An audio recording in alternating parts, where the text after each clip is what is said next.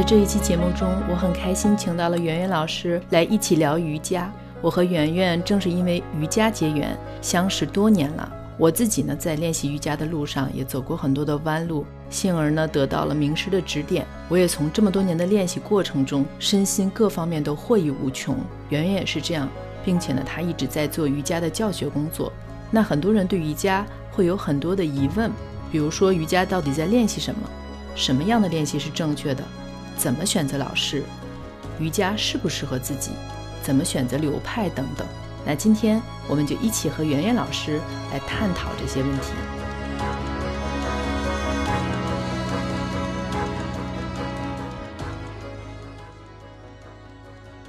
大家好，欢迎大家来到身心健康工作室，我是段艳萍。今天我们邀请到了一位瑜伽老师来给我们讲一些关于瑜伽练习中的常见问题。那首先，我们请圆圆老师来介绍一下自己。大家好，呃，我叫李圆圆。那首先，我想问问圆圆，就是你是在什么时间，还有什么样的一个机缘下学习了瑜伽？因为我知道你学了很多年，是当时看到一个什么报道啊，觉得瑜伽很时髦吗？还是什么样的一个情况？嗯，其实我进入瑜伽也比较有意思啊。我当时呢读研究生的时候，嗯，学校的那个图书馆有很大的一部分是印度哲学。呃，我可能跟其他人 进入瑜伽不太一样。我当时看到印度哲学，我说呀，呃，原来呃印度的文化是这样一种很深奥、很神秘的东西，它很吸引我。啊，那正好呢，这边也读着书，那边呢也有一个朋友，他正好是瑜伽老师，我也跟他去体验。我突然啊，发现这两者他们原来能够结合起来，能够结合起来以后，我才能够知道哦，原来在电视上看到那当时是那个叫什么呀？那个带着花环的那个 老师，我有点忘了，在海边啊，对对，我记得我记得台湾的一位慧兰瑜伽，慧兰瑜伽，慧兰瑜伽，我说哎呀。他的这种那么安宁的氛围，原来他背后有那么强大的支撑啊！原来是这样，所以后来呢，随着我毕业之后，又有一个机缘，是那个青鸟瑜伽他们在呃做一个瑜伽的活动，我就去参加。呃，参加以后的里面的细节就就就很复杂，我就最后呢留在了青鸟瑜伽，我开始学习系统的学习，等于就这样慢慢的从一个理论的入手，然后呃一个很巧合的机缘来到了这个瑜伽的世界。因为你是在北大哲学系是吧？你当时读的哲学，嗯嗯，对，你是先了解他的理论，然后才对他真正的练习感兴趣的。因为好多人都是相反的，先看到大家哇练瑜伽的身材特别好，我也要去 学一学。那你进去之后，就是现在十多年了是吧？那十多年了，你一直在练习，真正的开始练习之后，他跟你想象的有差别大吗？你现在还会一直在进步，有新的体会吗？说实话，这中间有很多的嗯周折，它并不是一帆风顺的。呃，当我最开始嗯学习瑜伽，然后前两年、三年，甚至已经开始教学了以后，我就有点困惑，跟我当初所最初呃进入到瑜伽所读的那些理论，我觉得有点就是分割。就是我觉得，哎，我。教的，或者说我所学习的，我所教授的是真正的瑜伽吗？好像跟我当年看的不太一样。那慢慢的，当我认识到我第二个。呃，就是真正带我领入瑜伽之门的老师之后，他又告诉我，嗯，说我们的瑜伽应该从头开始，把我之前学的很多东西都放下。因为在我认识这个第二位老师之前，我的因为我小时候练舞蹈嘛，身体也就是我们的粗糙身的那个层面没有受太多苦，嗯，可能很多体式我们现在所说那种高难度体式很多也能做，但是我就总觉得那还不是瑜伽。但是当我这位老师他说你放下，我们从头再开始的时候，我就很听话的。放下，放下以后呢，我就跟这个老师很简单的。包括我们现在大家如果练习瑜伽有这样的，比如说下犬式、三角式、幻影式这些最基本、最简单的动作，从头来练习，从头来感受它的时候，嗯，可能这段时间也有个半年，至少一年的这样一个很枯燥，用我们现在话来说就太枯燥了。这样的练习，每天就只练一个动作，在那打磨它，嗯，那它其实打磨的不仅仅是这个动作本身，它有你的心性，有你的呼吸，有你的头脑和意识的一个参与啊，慢慢的我才。会发现，经过这样一段时间的打磨，我才真正有半只脚踏到了瑜伽的门里面。所以那之前我根本不敢说自己已经踏到瑜伽的门里面了。哎，我觉得你这个经历特别有意思，就是说好像你已经练了一两年，才发现自己就或者你感觉根本就没有入门，然后你说跟了这个老师才叫入门，就怎么让你觉得怎么叫入门了呢？就是你是什么样的一种感觉？你觉得啊，我现在开始在瑜伽的门里了，就半只脚已经进去了，就是什么样的一些感觉或者是体会，让你觉得是这样呢？因为，嗯，可能还最重要的就是整个那个头脑和心意的状态吧。因为就像刚刚说的，我们我相信很多人最开始接触瑜伽、喜欢瑜伽，可能并不仅仅是因为说它的动作有多么的漂亮，而是说瑜伽它跟你的一种氛围感、一种意境，是吧？你会觉得它很安宁。但是之前在认识这位老师之前，我觉得我的瑜伽它好像就是。就只是在一些很表象的练习里面，好像更深层的核心并没有触及到。而通过这一年半的这些打磨，我慢慢的觉得，哦，我能够触及到那些。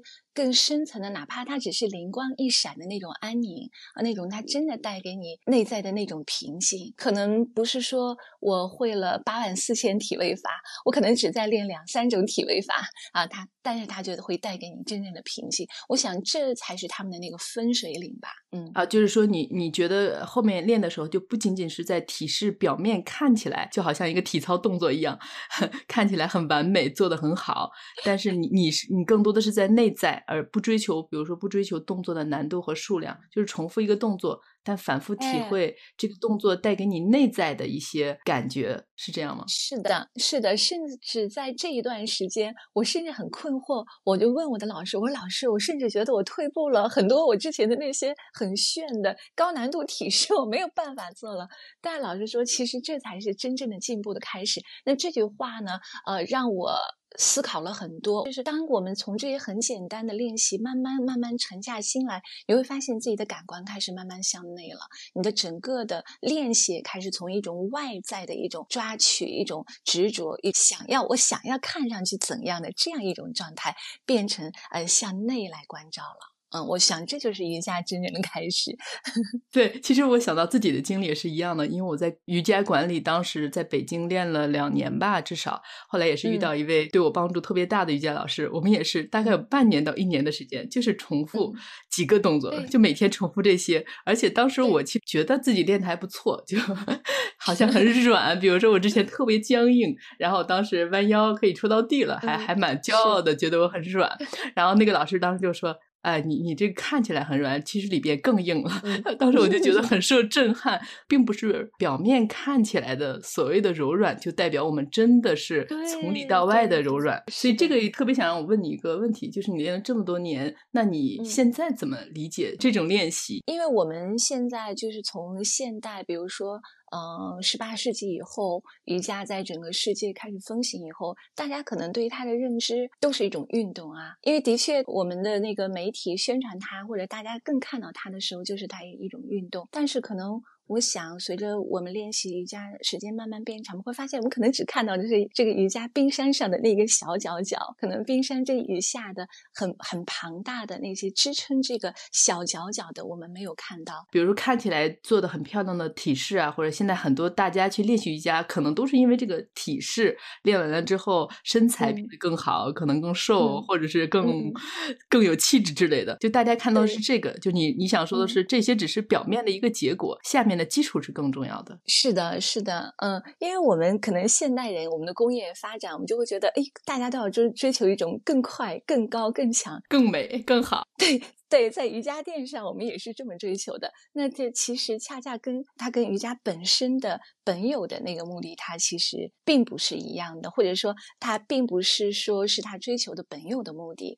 嗯，我们知道《瑜伽经》，帕坦加里在《瑜伽经》中的第二条经文，他就跟瑜伽下了一个很清晰、很简明的定义。他就说，瑜伽是调控意识的波动啊，他并没有说，哎，瑜伽是一天要骑三个战轮，是瑜伽是要把我们的脚放到脖子背后，对不对？他没有这么说，他在说我们的意识状态是怎么样的，我们怎么样呃看待自己的生命，我们怎么样在这个嗯世间能够更幸福的生活。我想更多的人进到瑜伽，就是因为说我们如何我们在世间好好的有拥有好的身体啊，拥有和谐的人际关系，会让你很自在，而不是说我们在瑜伽垫上越练越自我，越练脾气越大。因为我知道很多人他练习瑜伽，如果他的路错了以后，他会发现他的那脾气不但没有变得柔和，他反而还会很暴躁。这其实就是走到了一条相反的路上。那你刚才说的，其实瑜伽是在练一种意识状态。我记得我开始遇到带我入门的老师，他也经常说，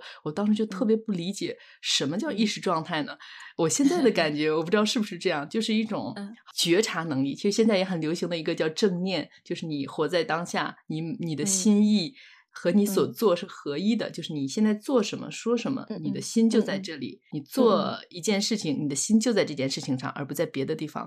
就是你刚才说到的这个瑜伽，真正练的是意识状态，是这个意思吗？嗯，有一点像，就是说我们的意识的那种纯净度，它就好像一面镜子，你能够很清晰的。照见，或者说你知道你此时此刻正在做什么。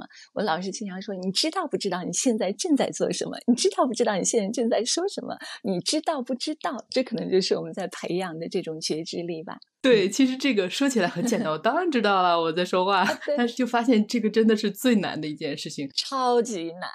对，练习我也一直在练习，但是很容易就跑掉。你可能就是被自己的想法呀、一些情绪啊，尤其是和别人互动的时候，有的时候一切安好，我一个人在那闭上眼睛，很安静，什么也不想，很容易。嗯，但是一旦和别人互动啊，在有很多的因素的时候。那你的注意力就被外在的所有的声音呀，呃，发生的事情啊，就带走了。太容易了。我记得当时有一个老师对我一句话，我记得印象特别深。他就说：“你现在此时此刻练习瑜伽的状态，就是你平时生活中的状态。”然后我当时愣了一下，在想什么意思。然后我现在就特别理解，就是我当时练瑜伽就会很努力，比如说很用力的把胳膊伸到特别高，显得很漂亮。然后我在生活中也是很努力的，要达到什么目的。还有就是呢，当时我也意识到一点，就是我并不知道我已经努力的把肩手举得很高的。的时候，肩膀已经很僵硬了，拘在一起，我完全看不到他是很紧张的，我只看到我外表看起来手举得高高的，所以我就觉得生活中也是这样的，我看不到我的心已经被外边发生一个事，他骂了我一句，我马上就回过去，我根本 就是一种反应模式，我不知道真正发生了什么。对，但它已经发生了很久，有时候哎，甚至还还没有意识到哦，你已经发了那么大的脾气，或者说哦，你已经掉到那个情绪的漩涡，当时并不知道，或者我们就现代人非常爱说的，呃，我们在当下，现代人经常说当下这个词嘛，但其实往往我们已经不在那个真正的当下了，我们已经呃都都过去很远了，我们才意识到，哎，我刚才说了那样一句话，哎，我刚才情绪是那样的状态。当时我和那个老师练瑜瑜伽，他就会不让不断的让我回到动作。本身，他就说你现在手举到这个程度，你观察一下你的身体每一个部位是什么样一个状态，是什么样的感觉，你心是什么样的感觉，你在想什么，就是好像是一种动态的冥想一样。就是它不断的让我去观察，并不追求所有的表面的一些结果。那你现在在练习瑜伽，也是在利用瑜伽这些动作、体式或者其他的一些方面的练习，来不断的打磨这种更精微一点的觉察，更快速的，就是反应过来，不会被外面的事情和 一些因素带走吗？是的，因为瑜伽 yoga 这个词它本身就是连接嘛，它的连接当然有很多层的层面的含义啊。其中的一个层面的含义就是说，我们的这个纯净的这个意识能不能跟自己的呼吸还有你的身体能够连接在一起？那比如说我们的一个瑜伽体式，它其实就是一个载体，对吧？你通过你的瑜伽体式，你坐在一个什么样的状态？那么通过这个载体，你能够觉察或者说你感知到你的呼吸的状态，也能够透过这个载体，你能够感受到你。你此时此刻的这个心意的状态，比如说我的这个动作，我在练习的时候，我发现，哎，我已经开始妄动了，也就是说，我没有跟随我的呼吸了，或者说，我已经我的那个意识状态已经乱了。它其实通过你的这个意识状态或者呼吸的变化，你就已经知道，其实你的体式它现在已经只是一个单纯的姿势或者说 pose，它已经不是瑜伽的那个体式阿萨那了。之所以是阿萨那，就是你有没有这个纯净的觉知在？如果这个纯净的觉知没有，我们可能就只。只是摆 pose 而已，那个已经完全丢掉了。这么多年的练习中，大概每天的状态是接近的吗？比如说，你会经常发现，哎，我今天练同样的体式，感觉是不一样的。你会注意到自己一些意识的波动，然后在生活中呃相对比较快的就调整过来吗？对的，我觉得通过这么多年的练习，不是说体位法上有多进步，又会了多少种高难的体式，最重要的是那个整个的那个觉知力。它在慢慢的一点点提升，不管你今天的状态是好的，还是就是我们平时的评判，我们说哎今天的状态很好，我说今天的状态不好，你都能够很清晰的知道，并且及时的做出调整来。我觉得这个是最重要的一个瑜伽，它可能比我每天要练呃两个小时的瑜伽体式，我觉得还重要。那你在一直这样练习中，你怎么来判断？哎，我现在练习瑜伽是在一个相对正确的路上。就像你刚才提到，跟到一个老师之后才真正的入门。那也许有一些人不知道自己有没有遇到合适的老师，不知道自己练的是不是对的。你有一些什么样的方法或者信号可以帮助自己来判断这样的一个情况？很简单呀，很简单。就像刚才说的，你刚才也提到，我们在瑜伽垫上的那个状态，其实就是我们生活中的状态。那你就可以反过来观察，你在生你你练习了这么多多年瑜伽，你在生活中你有没有改善？你和人，你和你的朋友是怎么相处的？你和你的工作伙伴怎么相处的？你怎么跟你的周围的世界相处的？如果你的这一切的相处方式啊都是柔和的、平静的，呃，让你给你喜悦、给你滋养很幸福的，那就是说你练的是一种。对的瑜伽，但如果恰恰相反，不是你的生活当中一团糟啊，你跟很多人也相处的不和谐，或者说你的家里的那个情感关系你也处理不好，等等等等，如果这些都是一团糟，那证明你的练习的路肯定有了问题。呃，但是有些人可能会说，这这个跟瑜伽有那么大关系吗？我主要是遇到了遇人不淑啊，然后现在工作压力太大了，也许没有瑜伽我会更糟呢，因为我记得。当初我练的时候，就是练瑜伽馆练到，其实不太对劲了。但我会找很多理由说，不可能是瑜伽的问题，我要不练瑜伽 会更差的。当时我就觉得特别虚弱，但是我就觉得啊，我最近肯定是工作太忙了，不练瑜伽一定更差。它其实就是我们刚才说的，瑜伽的练习，慢慢的会让自己的觉知力变得很清晰啊，慢慢的你自己就会成为自己的老师，你会。很清晰的就判断到，嗯，说我究竟现在我在工作也好，生活当中也好，遇到的这些坎坷究竟是什么引起的？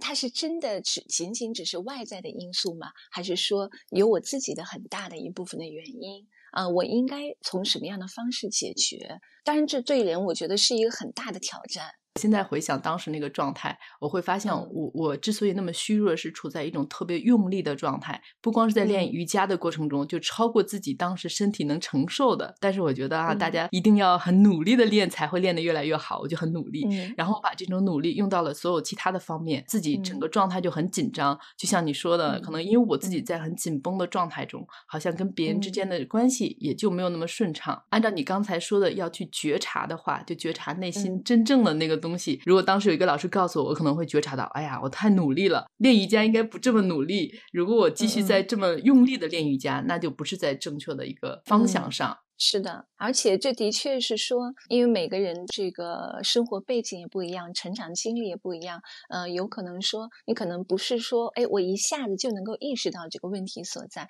他可能是中间需要一些波折，往往呢，经过两三年之后，一些学生，哎，他能够慢慢的就通过自己的练习，就会意识到这个问题，这可能的确需要一个时间。还有一点，我就发现有一些人练瑜伽，包括练一些其他的功法，因为瑜伽有一系列相对健康一点的生活方式嘛，可能你要吃什么呀，呃，怎么和别人相处，然后有一些练了之后，他就会把这些作为一个，就像一种标准去要求别人。哎呀，你不能这样，呃，瑜伽中说是这样的，这样对身体才好，就是好像多了一些评判，而这个评判我们意识不到，因为这些好像看起来本来就是对身体更好的。那我告诉你，这是很好的事情。我曾经有一个阶段。就是练习的时候，我会发现我多了更多的对别人的要求和评判，因为我有了所谓的正确的标准。嗯，这个你有过这样的阶段，或你有没有观察到练习瑜伽的人会出现这样的问题呢？很坦白的讲，我有过，而且就是有过以后，我会很严格的要求我的学生。当然后来，呃，我就发现经过这样的。这样的一个阶段以后，我就很快的反省自己，我觉得这样是不对的。嗯，你不能说以你自己标准去要求别人，而且这个时候每个人其实每个人都是好像大自然的植物一样，它有一个自然的生长的过程，你要给它一空间。嗯，我们尤其是像我在教学当中，我后来的反省就是，我要给这个学生给空间，我让他自然的在生长的时候，我要做的只能是在旁边，我给他提醒，而不是说我硬性的要求。我硬性的要求，我觉得反而。而只只能起到反作用，你只能说，哎，让学生反而他会更起情绪，哎呀，为什么做不到呀？为什么不能按照老师的那个要求，呃，去更完美的这个这个进步啊？等等，你反而会引起他的新的情绪。呃，我觉得这个阶段是需要，真的也是需要自己很快的调整它。对这个点，我觉得特别难，尤其是可能老师和学生还相对容易一些。你有一个伴侣或者你有孩子，你觉得这个当然对他身体更好了。你看他 吃那么多肉，他睡得那么晚，就是你想。也是出于好心，就是来接受，好吧？他有他自己的节奏，他有他自己的路，我等待他自己发现。这个，这个是最难的，就是要不断的看到自己，就觉察自己。好，我放下这个不关我的事情，我只能提出我的意见，最后结果怎么样是由他来决定的。所以我后面就会发现，我用另外一种方式去练瑜伽的时候，就这种。不想强迫别人按照我的要求去做的心越来越弱，就好吧。我觉得对我这样更好，我这样去做，那别人是不是这样做？我可以告诉他，但是我不强求结果，就那个心没有那么强烈了。嗯嗯嗯，这个时候我会觉得，哦，这个是真正的柔软，因为瑜伽会说我们要把肢体练得柔软一些，就不要那么僵硬。但其实它相对的是心的柔软。之前我就特别觉得心的柔软特别抽象，我一直不明白什么叫心的柔软。等到我自己意识到，就是我可以包容更多的。情况，我允许他目前这个阶段是这样的，当然我有我自己的一些底线，我有我自己的一些判断，但我允许别人按照他自己的节奏，在他现阶段做适合他自己的事情，这个就是所谓真正的心的柔软。是的。所以在瑜伽压曼里面，他也会讲，他其实首先一个讲的就是非暴力。我想非暴力它也包含了很多，它其中可能也会有这个。你有没有在意识上对他人有啊强加给他人那种暴力倾向，对吧？对，所以我们刚才提到这些，我注意到一个共同点，就是我们都在关键的时候有一个老师，呃，引导我们。反正我是练了两年之后，如果没有那个老师带我 看到相对其实更正确的方向，我觉得我会一直在那个路上很执着的去努力的去练。提示，刚才听到你也说有一个老师带你入门之后，你才真正的就发现瑜伽。那这个老师是怎么来挑选？就怎么能知道这个老师是适合自己的，或者他所说的一些理念是相对不会特别偏颇的呢？我个人的感觉是，我觉得它是一种机缘哈。嗯，说到机缘，肯定很多人会觉得很玄妙，其实它并没有那么玄妙。嗯，瑜伽当中有一句话叫做“当你准备好了”。老师就会自然就出现了。那这个准备好了是指什么呢？就是我们个人的一种准备。它首先是你自己想要练习的是什么。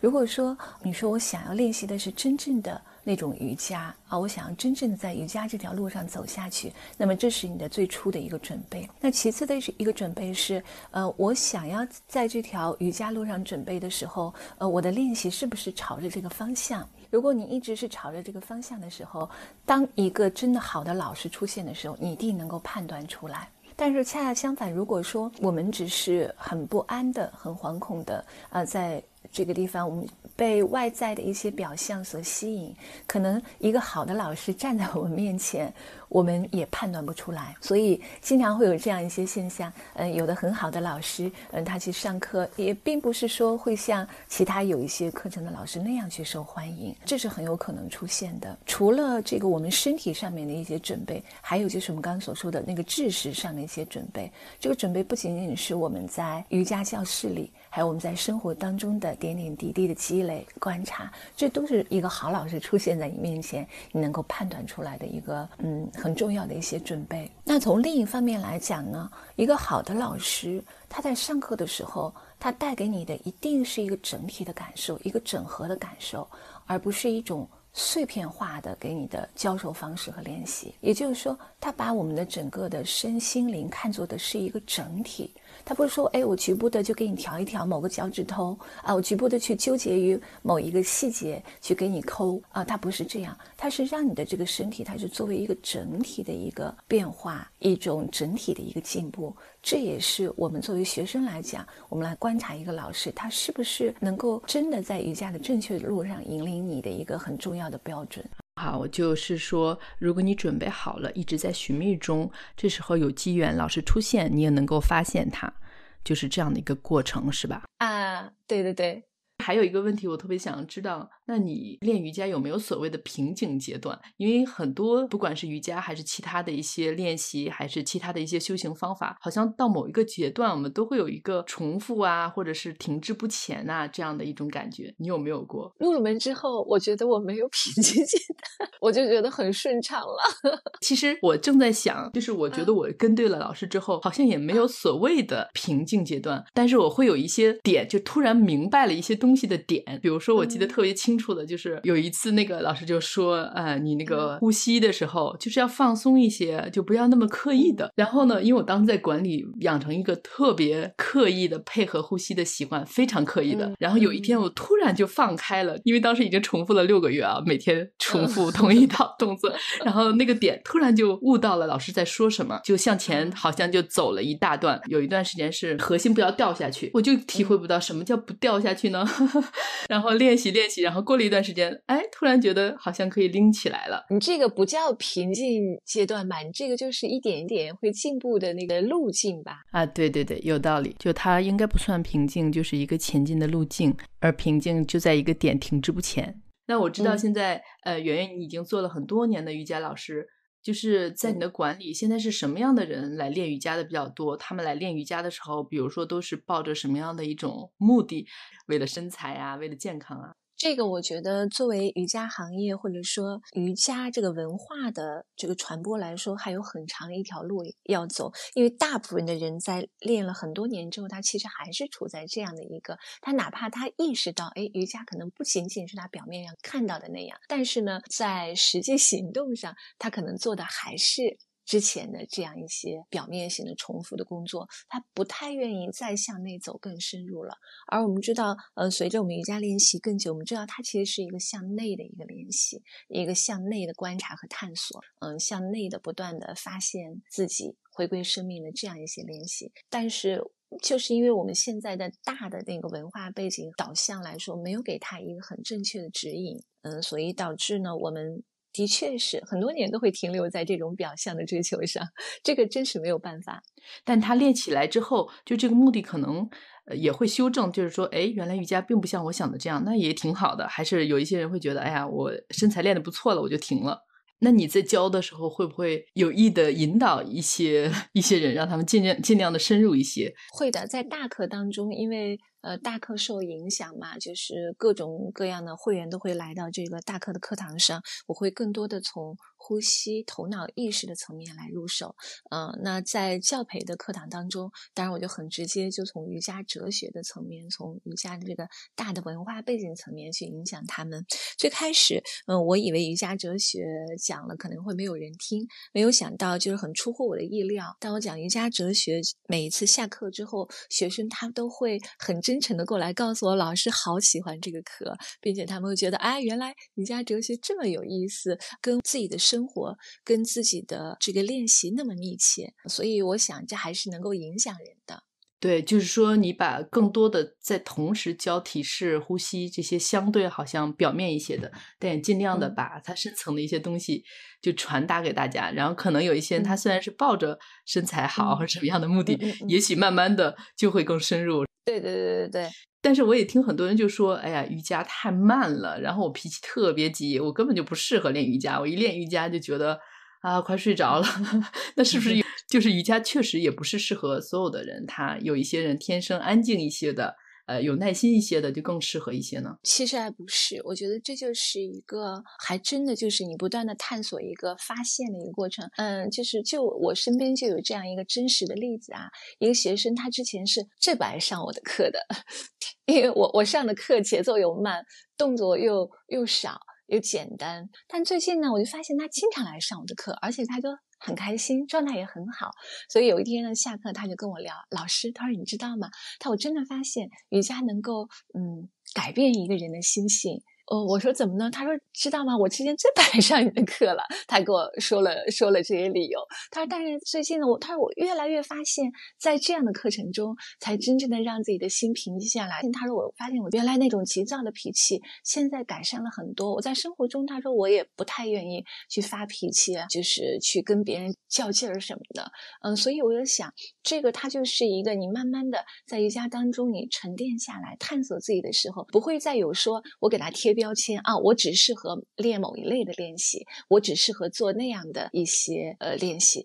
但其实呢，它是很包容的一个练习。你只需要在这里，你给自己时间，你就好像一个小石头啊，它会它会不断不断的冲刷你，打磨你。自己在这里就会发生变化，而这个变化可能最开始没有那么明显，但慢慢突然有一天，哎，你会很欣喜，会觉得，哎，原来我也可以这样。你会发现，哦，人原来有这样多的可能性在那里。就是说，先不预设，哎，我我是没有耐心的人，我我不适合练瑜伽，你先去试一下，然后在练习中去观察、觉察自己，也可能会有一种心性慢慢的变化的过程。你要给自己给这个机会，机会，否则就一点机会都没有了。嗯，而不是一还没有做就啊，我从来试不了，或者我试过一次，也许是没有找到合适的一个老师啊，也可能是没有找到合适的方法。对，很多因素。那提到方法的时候，我就想到，因为瑜伽有好多的流派吧，什么阴瑜伽、哈他瑜伽，然后呃流瑜伽。有时大家选的时候也会觉得，哎，我要选哪个流派比较适合我？因为也不是每一种流派吧，它那个动作都很慢，有的就很快速嘛。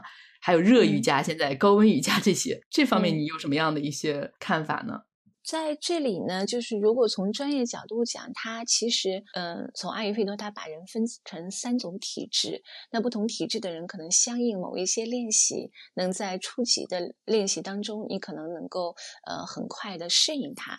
但我想呢，这个并不是最根本的流派，并不是瑜伽最天然就有的，那它是后人给它划分的。而瑜伽其实它本来就是一种流派，看上去五花八门，但真正的瑜伽只有一种。你进去，不管你在哪一个课堂上。当你进入练习完之后，你觉得哎，这个课程带给你的是一种滋养，而不是消耗。它带给你的是一种哎，你练习下来是觉得很舒畅、轻盈的悦性的状态，而不是说你练完一摔那个瑜伽门，你觉得哎呀，我还是嗯那副暴躁的，或者说我还是一副呃懒洋洋的、呃很惰性的这个沉重的状态。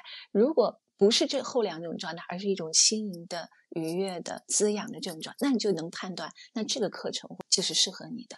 这样让我想到，有一些人就是觉得练了瑜伽之后，觉得哎，跟没练似的，然后我都没出汗，然后那个心跳也没加速，不像我跑了半个小时啊，我知道我运动了，呃，就觉得好像没有这种表面的一些变化，所以有一些相对喜欢比较高温瑜伽、热瑜伽或者很快的，这样觉得哎呀，我大汗淋漓出了一场，呃，觉得自己运动了。这个是不是不应该是我们觉得这个瑜伽课堂是不是真的所谓的有效啊，或者适合自己的一个标准？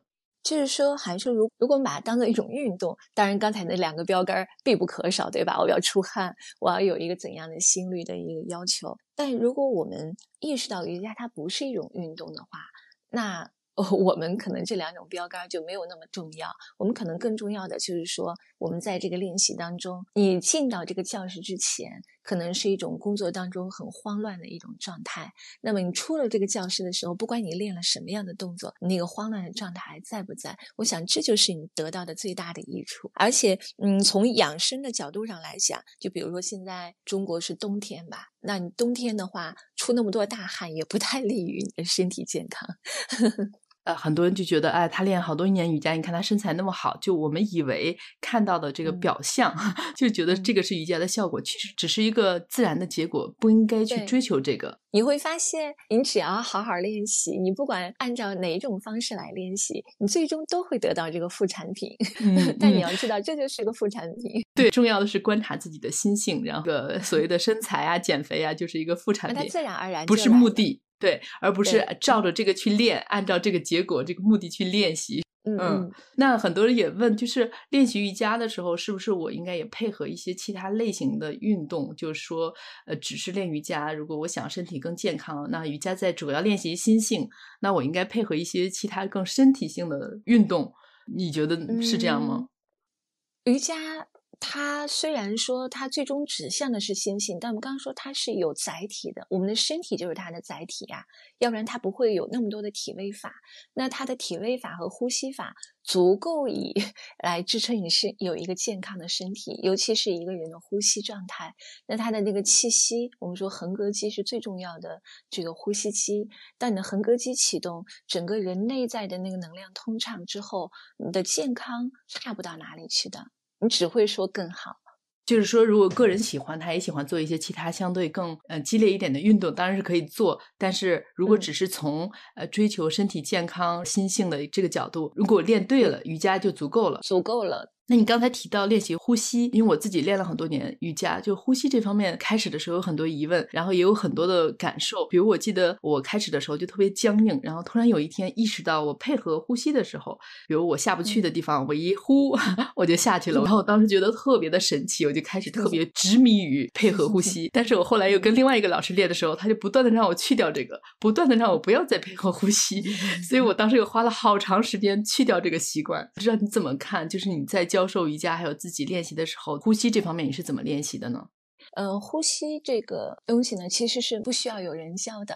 你看小孩子，小孩子，如果我们看过那个新生儿小 baby 的话，我们会发现他的呼吸很健康，没有人去说，哎，你要瑜伽呼吸啊，baby 你要腹式呼吸，没有人教他，但他的呼吸是非常健康的。为什么呢？我们看到小孩子他是很放松的，对不对？他无论是头脑。心意还是身体，他是很放松的，他脑袋瓜里面没有那么多 乱七八糟的、很复杂的，他的身体上也是，他的内脏很柔软啊，那这一切。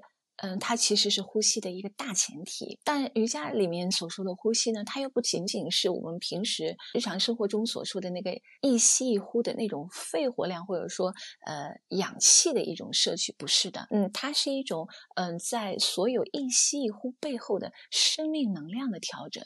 所以，当我们只是把自己的意识强调在或者说局限在一吸一呼的时候，恰恰相反，它会阻碍那个更广阔的生命能量。的一个流通性，这也就是你的老师为什么会说让你放下那个呼吸，因为当你只是在做一吸一呼，哎，觉得他在有时候呼气，他能把你带到某个位置的时候，其实就让自己局限到那个有限的一吸一呼当中了，而让内在的那个更广阔的能量，它反而给阻断住了。所以你在练习和教授的过程中，就不刻意强调呼吸，而只是练让自己放松，然后自动会启动这种。就是呼吸的能量，哦，是的，这个我觉得特别重要，因为 就很多人会走进这个误区。嗯，我知道你也在练太极哈，然后你觉得太极跟瑜伽有什么相似的地方吗？然后练习太极对你这个瑜伽练习有什么什么样的一个影响吗？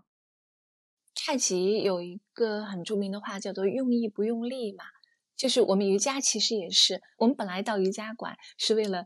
放松，为了平静，但我们会发现，我们把那个工作和生活当中的紧张又带到了瑜伽垫上，我们又会啊紧着眉头，我要把这个体式做的怎么样？我要去解锁那个体式，再用同样的状态练习瑜伽。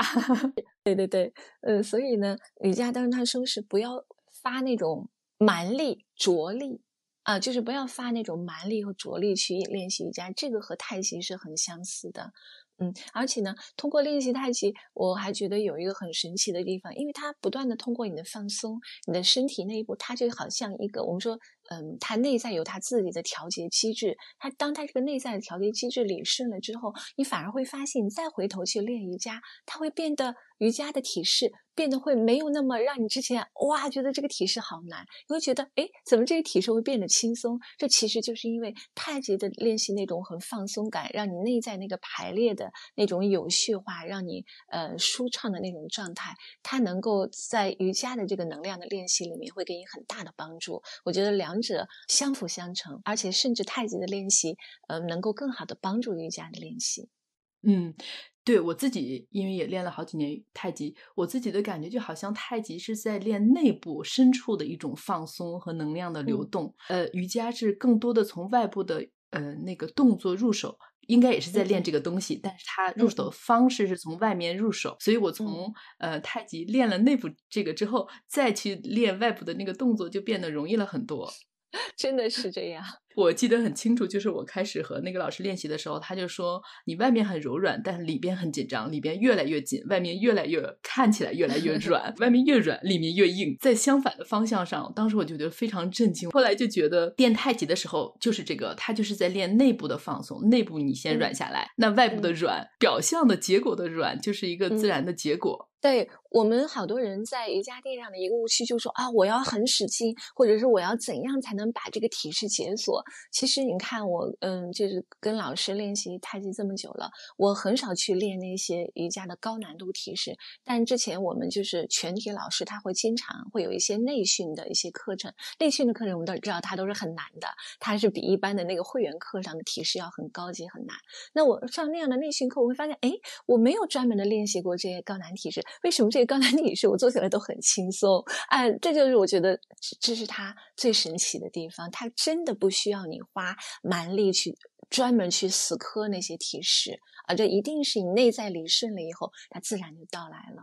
对，就像我之前所有的平衡的动作都做不好，练了好多年，使劲的绷着肌肉，就是只要是平衡的我就晃啊晃，它可能就是能量呃不能够稳定，它就是很多地方堵塞嘛。然后练了太极之后，可能有一些通过去了，就很自然站在那儿稳稳的了。当时我也觉得 是很神奇的一件事情。那现在有很多人也是会跟着视频，因为现在视频特别多嘛，有很多瑜伽老师呃带着大家一起跟着视频练，这方面你。会有什么样建议吗？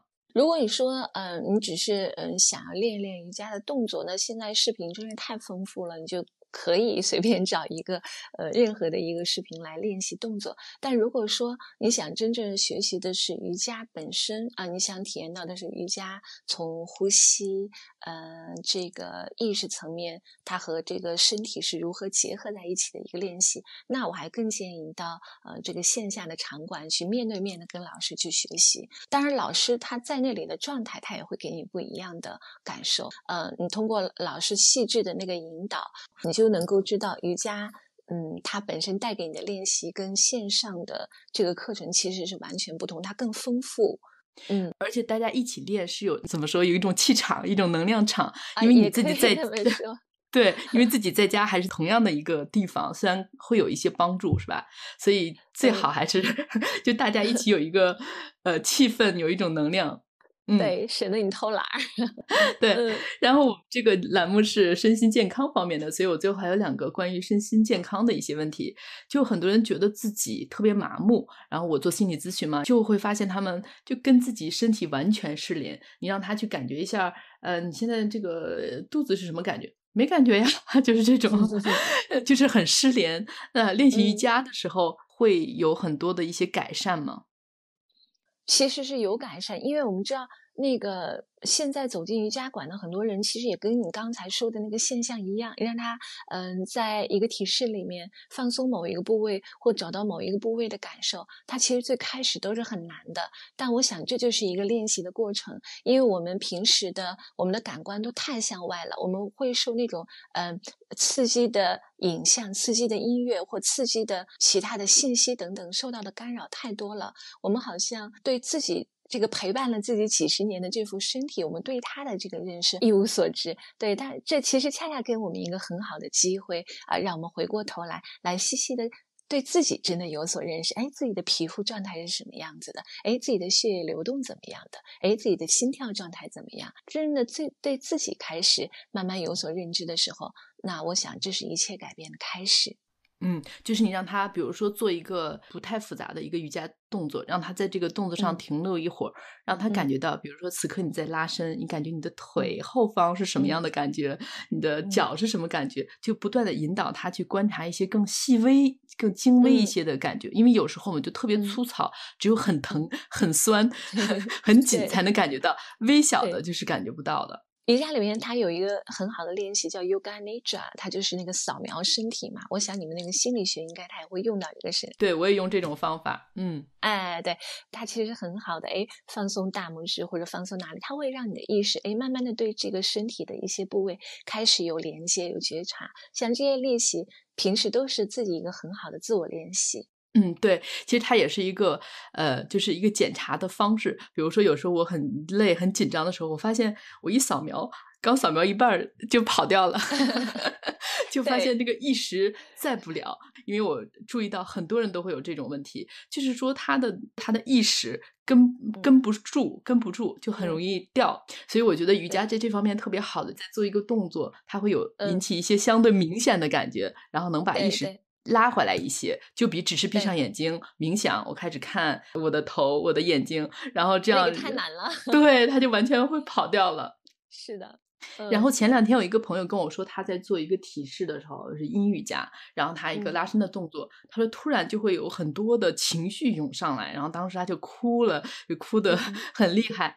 嗯，就好像触动了什么东西，但他并没有什么样的一些具体的回忆呀，这样升起。我觉得很像我们在心理咨询中说的某一些创伤的经历，因为创伤就是我们过去一些没有消化的经历嘛。但有时候我们自己都不记得具体的事件，好像身体会记得，在某一些体式上，因为你触碰到了一些点，它会把这些过去没有消化的经历，嗯，触发出来，是这样吗？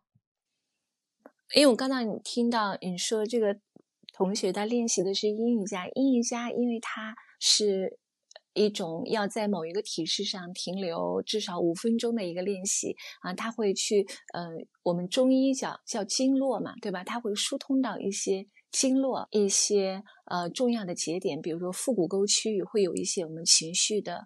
一些往日情绪的积压，呃，腋窝的区域会有一些呃情绪以及创伤的一些滞留。那么，当这些区域被通畅疏通的时候呢，人的这个情绪它是会有一些相应的反应。我们因为阴瑜伽它的创始人就是根据呃中医经络呃有有这个参考，所以呢，在这个练习当中有情绪的反应是很正常的。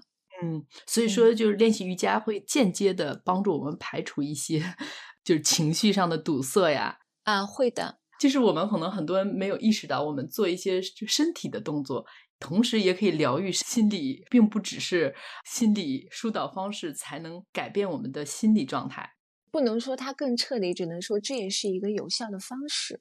呃，因为那个知识的提升也很重要，对，所以就是应该不同层次身心灵不同的层次同时入手，就是大家哪一个层次都不要忽略是最好的。对对对对对，嗯，他们就互相的都有相辅相成的作用。好，非常非常感谢圆圆老师今天来给我们讲了这么多关于瑜伽练习的一些问题，希望对大家能有所帮助。然后大家有什么问题也可以给我们留言。好的，谢谢燕萍，谢谢大家。今天的分享就到这里了，感谢收听本期的节目。如果你喜欢并听有所获，欢迎分享给更多的人，让我们一起收获身心健康。也欢迎给我们提出意见和反馈。我们下期再见。